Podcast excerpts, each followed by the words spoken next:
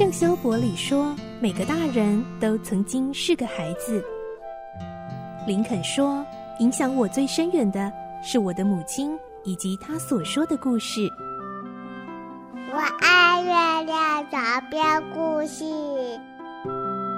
晚安，月亮床边故事。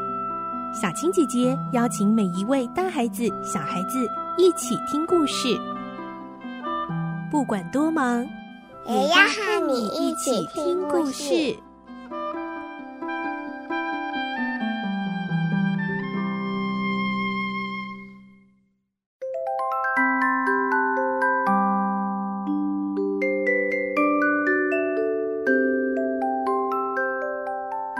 欢迎你和我们一起听故事，我是小青姐姐。我们继续听《清秀佳人》的故事，今天是第七集。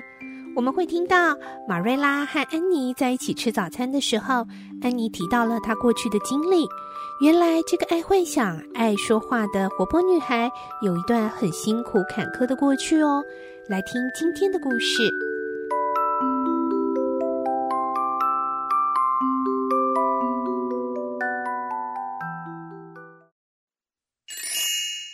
清秀佳人第七集：坎坷的童年。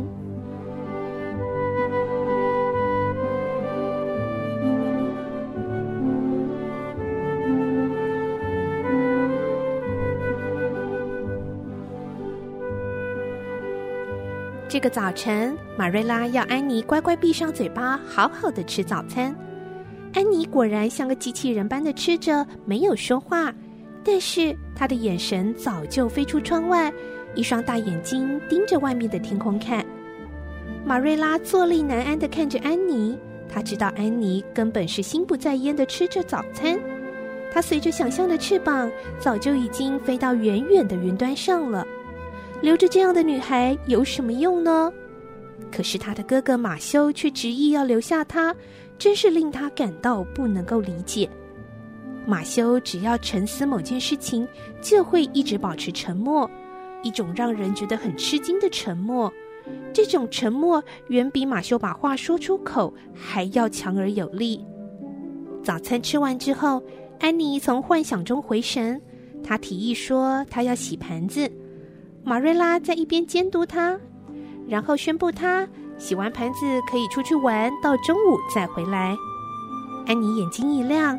满脸雀跃地飞奔到门前，突然他停下脚步，转身回到餐桌前坐着，脸上刚才的那些喜悦光芒瞬间消失。现在他又变成非常绝望地说：“我不想出去了。如果我出去玩，我就会和那些树木、花朵、果园、小河变成朋友，然后就会爱上他们。”现在我已经觉得很难过，我不想让自己更难过。可是我真的好想出去玩哦，他们好像都在呼唤我，安妮，安妮，出来找我们玩。不过还是不要去比较好。如果你一定要抛弃他们的话，还是不要爱上他们比较好，对不对？要克制自己不爱那些东西太难了。啊，对了，窗户旁边那个天竺葵叫什么名字呢？你说那个啊？那个叫做苹果葵，不是，我是说它有没有属于自己的名字？如果你还没有帮它取名字的话，我来帮它取。嗯，就叫它波尼好了。至少我还在这里的时候就这么叫它，好不好？随便你。不过你为什么要帮天竺葵取名字呢？我喜欢帮所有的东西取名字啊。因为一样东西取了名字之后，就比较像个人。如果只叫他天竺葵，他一定很难过。就好像您也一定不喜欢别人一直称您女士，对不对？今天早上啊，我把靠我房间窗户外的那棵樱桃树取名字叫做白雪女王，因为那棵树的花开得好茂盛哦。当然，它不可能一年四季都开花，但是可以用想象的，不是吗？玛瑞拉走到地下室去拿马铃薯，喃喃自语：“我这一辈子还真没看过这样的小女孩。”哎，马修说的没错，她还挺有趣的。现在连我都会期待她下一秒会说什么呢？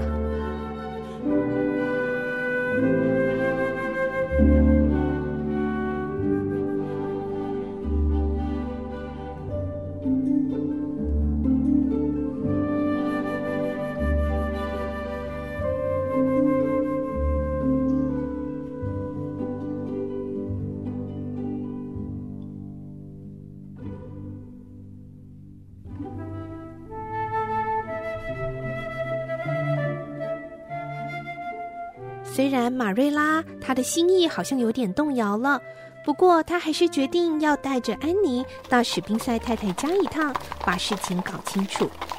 在路途中，安妮若有所悟地说：“我已经决定好好的享受这趟行程了。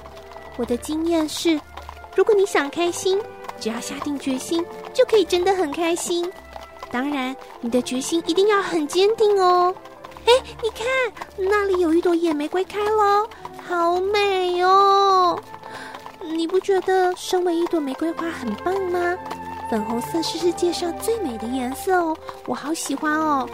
可惜像我这样红头发的人就不配戴粉红色的。你有没有认识谁小时候原本是红头发，长大变成其他颜色的呢？没听说过，所以啊，你头发的颜色永远不可能变了。你这么爱讲话，怎么不讲讲有关你自己的事呢？我的事实在没什么好说的。如果你要我讲我想象中的自己，那会比较有趣。不要再讲什么想象不想象啦。好，从你出生开始说。比如说你在哪里出生？你今年几岁啦？哎呀，今年的三月我就满十一岁了。我的爸爸是中学老师，我的妈妈也是中学老师。不过结婚之后，妈妈就辞掉工作了。他们住在一间非常寒酸的黄色的屋子里，也就是我出生的地方。汤马斯太太说啊，她从没有看过这么丑的婴儿，又小又瘦，只看到一双大眼睛。但是我母亲却认为我是天生的美人胚子哦。我很高兴，她对我很满意。可是，只要我想到这里，就觉得很难过，因为在我三个月大的时候，我的母亲就得到热病死了。我好希望她能够活久一点，让我可以叫她妈妈，能够叫妈妈该有多好。母亲死了之后四天，父亲也罹患热病死了，所以我就成了孤儿，这就是我的命。而我的爸爸妈妈，他们都是离乡背井的人，没有任何亲戚。汤马斯太太只好收养我，虽然他也很穷，又有一个爱喝酒的酒鬼先生，但是他还是把我养大，一直到我八岁。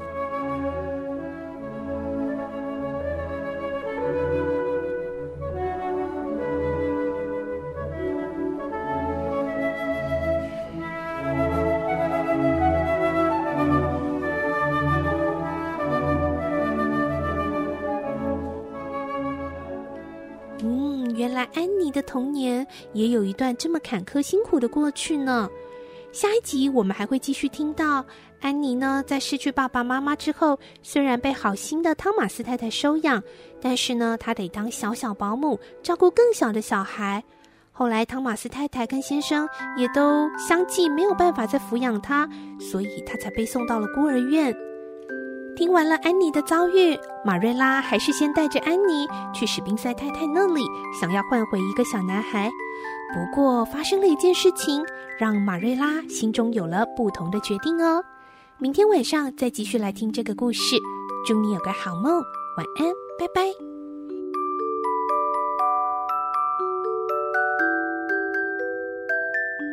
小朋友睡觉了，晚安。